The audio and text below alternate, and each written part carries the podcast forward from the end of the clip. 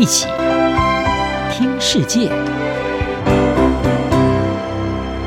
欢迎来到一起听世界，请听一下中央广播电台的国际专题报道。今天的国际专题要为您报道的是：从马桶到水槽，水回收再利用，解决缺水危机。根据联合国统计，全球人口当中有四十亿人，每一年至少有一个月会面临缺水的问题。而尽管联合国设立的永续发展目标要求到二零三零年的时候要实现所有人都能够取得干净水源以及建立卫生设施的目标，但是水资源短缺的现象正在加剧。到二零五零年，世界恐怕会有一半以上的人口将会生活在缺水的地区。而为了应应缺水的危机，各国也正在积极的发展水回收再利用的计划。但是如果知道它最初是来自地下水道，你会从水龙头里面喝一大口的水吗？联合国表示，处理废水以重新供公众使用，可以帮助应对世界各地的水危机。但是这种做法，必须要先克服公众的恶心因素。经过处理厂的废水通常是会排放到河流中，但是为了缓解因为人口增长、污染还有气候变迁而威胁淡水资源的压力，人们正在推动利用循环水，也就是水的再利用。联合国教育科学文化组织所发表的《联合国世界水发展报告》，它的主编康纳就指出，全世界各地的水再利用。肯定会越来越多，因为别无选择。非洲国家纳米比亚的首都温厚克就是废水回收利用的领先者。从一九六零年代以来，他们就把废水转化为饮用水。新加坡也开发了备受推崇的水回收系统，将污水转化成为可以饮用的清洁水，来满足新加坡百分之四十的用水需求。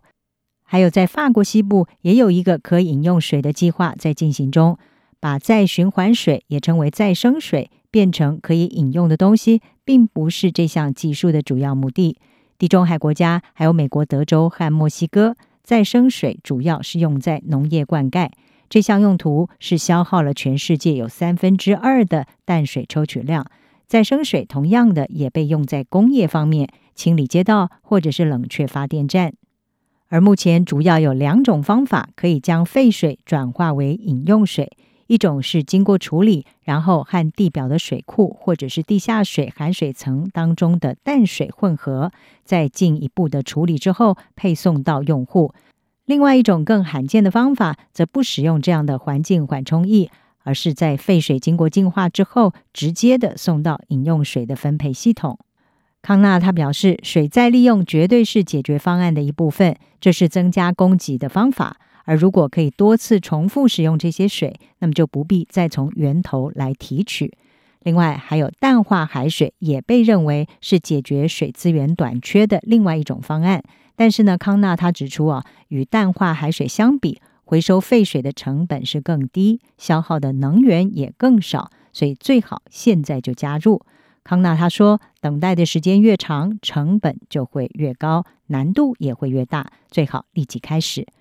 而法国西部的旺代省也加入了竞争行列。这个省日前已经宣布，将会在二零二四年把废水转化为饮用水的计划。废水将会经过几个过滤还有消毒的阶段，然后再流放到水库中。法国的一个城市协会的官员加尼尔他就表示，现在每个人都明白，我们必须要节约地下水。加尼尔说，在过去两年当中，由于干旱，法国百分之九十的社区不得不限制用水。而根据非营利组织 Water Reuse Europe，欧洲只占了全球再生水市场的一小部分。康纳说，处理废水的成本是河流或者是湖泊水的五倍，因为它比较脏。